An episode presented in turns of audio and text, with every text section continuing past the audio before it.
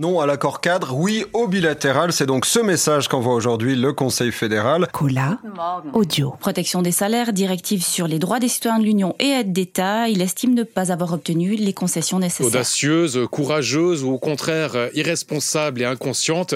C'est l'histoire en fait qui jugera la décision du Conseil fédéral. Ce que nous proposons, c'est quelque chose de constructif dans le futur.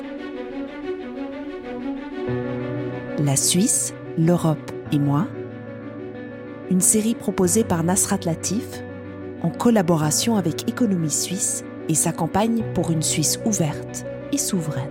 La Suisse et l'Europe, c'est des relations extrêmement intenses avec euh, à peu près 70% euh, des, des, importations pour la Suisse qui viennent de l'Union européenne et 50% de ces exportations qui vont. C'est donc des relations au quotidien à très très grande échelle. C'est notre principal partenaire euh, commercial. Blaise Matet, directeur général de la Fédération des entreprises romandes, Genève. Il ne s'agit pas d'examiner la question des relations entre la Suisse et, l'Europe exclusivement sous l'angle économique, même s'il est fondamental. Il s'agit de comprendre que nous partageons un certain nombre de valeurs communes.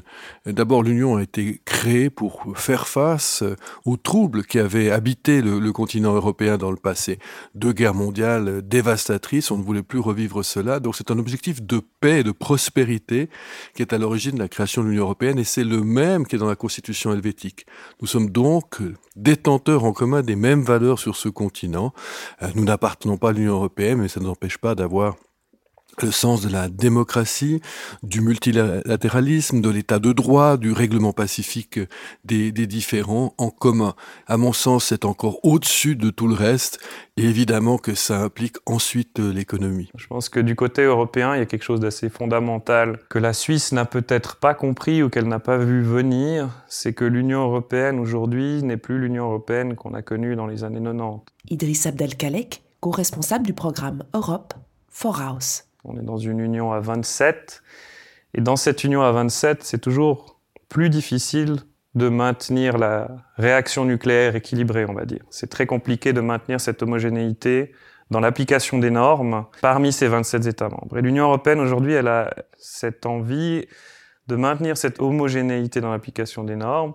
Et ça a pour conséquence que ce qui était possible avec la Suisse dans les années 90, quand on a eu les accords bilatéraux qui sont arrivés sur la table, on avait une certaine possibilité de négociation qui faisait qu'on avait une marge de fluctuation dans l'application des normes. C'est-à-dire que le, les accords bilatéraux entre la Suisse et l'Union sont en quelque sorte des accords dans lesquels on ne reprend pas, on va dire en général, du droit européen ou du droit suisse. C'est un peu des normes qui se regardent les unes les autres et on trouve une compatibilité entre elles.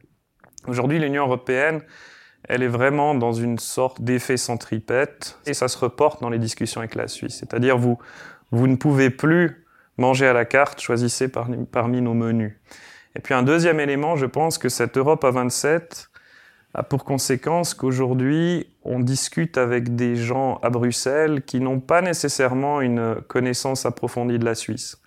Quand vous aviez l'Europe à 6, l'Europe à 12, l'Europe à 15, c'était majoritairement nos voisins. Aujourd'hui, ça, ça a un peu disparu. Je pense que l'attrait, l'intérêt pour la Suisse, n'est pas prioritaire au sein de l'Union européenne. Et je pense que la connaissance de la Suisse, de ses mécanismes institutionnels, de son, ses particularismes, tout ça fait que on, s'y intéresse plus trop. Et parfois, à Bruxelles, on entend une idée d'un pays un peu fermé sur lui-même, qui veut pas participer au marché unique, qui veut pas être avec les autres. Alors que c'est, à mon avis, quelque chose d'assez biaisé, parce que la Suisse, de facto, est très très intégrée à l'Europe. Euh, on a les plus grandes communautés transfrontalières entre Bâle et Genève. On parle trois langues de l'Union européenne. Mais ce qui coince principalement, c'est l'aspect institutionnel, c'est-à-dire notre démocratie semi-directe qui pourrait en fin de compte remettre en cause des directives et des règlements votés à Bruxelles. Et ça, je pense qu'en Suisse, faire accepter aux citoyens et aux cantons qui pourraient limiter leurs droits démocratiques par une certaine non possible remise en cause par un référendum de ces règles européennes, c'est quelque chose qui est très compliqué, voire impossible, à faire accepter par le peuple suisse. Et ça, c'est un peu mal compris à Bruxelles.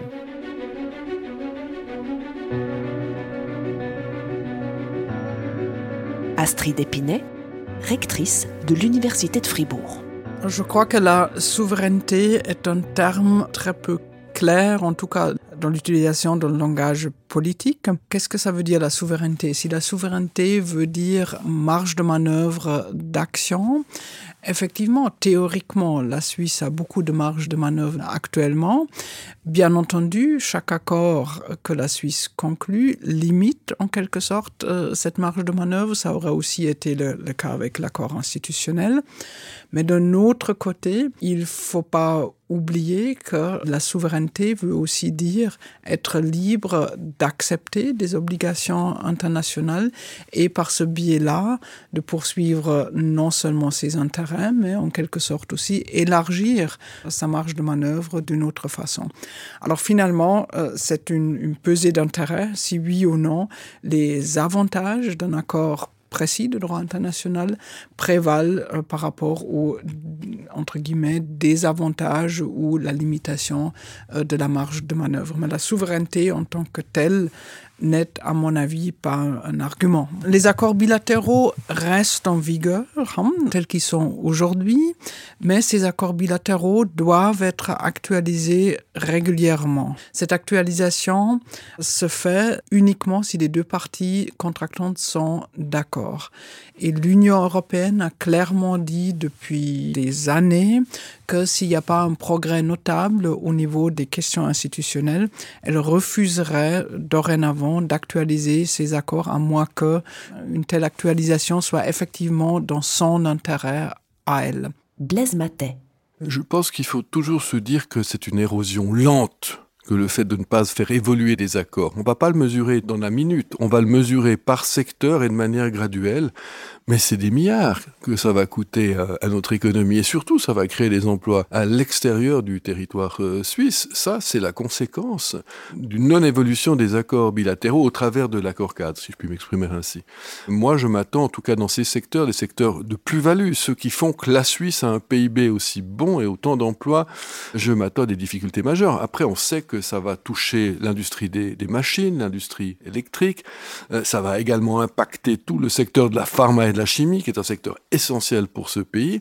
Et qu'est-ce qui va se passer? Bah, Cette valeur ajoutée va se retrouver dans l'Union européenne, qui évidemment s'en réjouira, mais ne se retrouvera pas chez nous.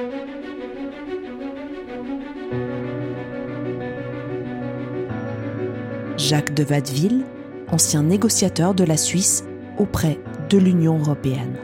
Il faut limiter les dégâts, ça c'est dans les médias. Il faut restaurer une relation de confiance avec l'Union européenne. Il faut dissiper les malentendus qu'il y a pu y avoir. Et puis, il faut trouver des solutions pour le plus long terme. Dans l'abstrait, il y a des solutions qui sont possibles, mais il faut une volonté politique. Et la volonté politique dépend de la relation de confiance et de la compréhension que chacun a de l'autre. C'est une des raisons pour lesquelles M. Cassis a demandé un dialogue politique. Alors le dialogue politique, il faut voir qu'est-ce qu'il y a dedans. Il y a toujours eu des contacts entre les Suisses et les Européens. Mais à l'époque où j'étais à Berne, on avait des contacts réguliers au plus haut niveau avec la Commission européenne, au niveau du président, au niveau des commissaires, au niveau du service d'action extérieure. C'est pas que l'Union veut pas parler avec nous, simplement elle veut un agenda solide. Et cet agenda, il doit contenir des points qui intéressent la Suisse, mais aussi des points qui intéressent l'Union européenne. Et parmi les points qui intéressent l'Union européenne, il y a le cadre juridique de l'accès au marché. Donc les questions qui étaient traitées dans l'accord institutionnel. Je pense en particulier au règlement des différends. Si on veut une relation pérenne et qui se déroule de façon harmonieuse, il faut qu'on ait un mécanisme qui permette de trouver des solutions quand on a un désaccord. Nous sommes un petit pays face à, une grande puissance économique et c'est clair que si on voit qu'il y a un pays de l'Union qui ne respecte pas un accord, et ça arrive, on n'a pas de moyens pour obtenir que ce pays corrige son attitude. Avec un système de règlement des différends, on peut obtenir que la Commission européenne intervienne pour que tous les membres de l'Union européenne respectent les accords d'accès au marché sur une base réciproque. Le droit international, un accord avec des clauses institutionnelles est un bouclier qui permet de, se protéger contre la loi du plus fort, contre l'arbitraire. On n'a pas d'accord actuellement. Qu'est-ce qui se passe? Ils prennent en otage des dossiers qui n'ont pas de lien logique, matériel avec le sujet du différent. Vous avez le dumping salarial d'un côté, et de l'autre côté, on bloque la recherche. Quel est le lien entre les deux? Sauf la mauvaise humeur. Ce dont on a besoin, on le connaît, on le veut, mais on le veut sans en assumer un certain nombre de conséquences. Et ces conséquences, à mes yeux, ne sont pas du tout dramatiques. On pouvait même négocier de nouveau, comme on l'avait fait avec les premiers accords bilatéraux, des périodes transitoires. Blaise Matet. Tout change très vite, donc on peut s'imaginer quand même euh, qu'avec les conséquences du, du, Brexit, même si la situation n'a rien à voir avec les accords bilatéraux et rien à voir avec l'accord cadre, hein, mais on peut s'imaginer que ça fasse changer la mentalité que les gens ont par rapport à, l'Union européenne. On doit évidemment insister toujours sur la dimension commune, sur le fait que l'Union européenne c'est pas une dictature, c'est une démocratie l'Union européenne, et ça a été construit comme ça. L'Union européenne d'ailleurs n'est pas très différente dans sa construction de ce qu'était la Confédération helvétique avant qu'elle devienne un État fédéral. Il faudrait peut-être s'en souvenir de, de, temps en temps. Euh, Est-ce qu'il y a moyen d'en sortir? Euh, Oui, il y a toujours moyen entre des partis de bonne foi avec des valeurs communes d'en sortir. Seulement, ça nécessitera des sacrifices. Et en l'état, tant que la situation hélas, ne s'est pas péjoré en Suisse, je doute que la mentalité en général soit prête à accepter ces sacrifices. Mais vous verrez, si nous passons en dernière position dans le domaine de l'innovation, de la recherche, de l'enseignement les hautes écoles, que ça changera. Michel Barnier, lorsqu'il a donné l'une de ses premières conférences sur le, le, Brexit, a insisté sur le fait que tout ceci dépendait au fond de ce que nous voulions, nous, quelle relation voulons-nous avec l'Union européenne? Voulons-nous une simple relation de libre-échange, auquel cas on verra c'est extrêmement restreint. Voulons-nous une relation de libre-échange améliorée Et on verra qu'on devra faire des sacrifices par rapport à cela.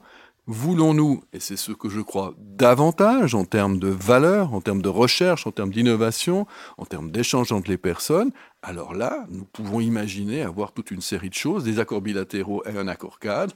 On peut imaginer aussi revenir à l'espace économique européen. Après tout, ceux qui y sont entrés n'ont pas du tout connu les tourments auxquels on les destinait à l'époque lorsqu'on parlait de l'espace économique européen en Suisse. On peut tout faire, c'est à géométrie variable, et Michel Barnier l'a très bien dit, avec un respect profond de nos institutions. Mais le problème est ici d'abord.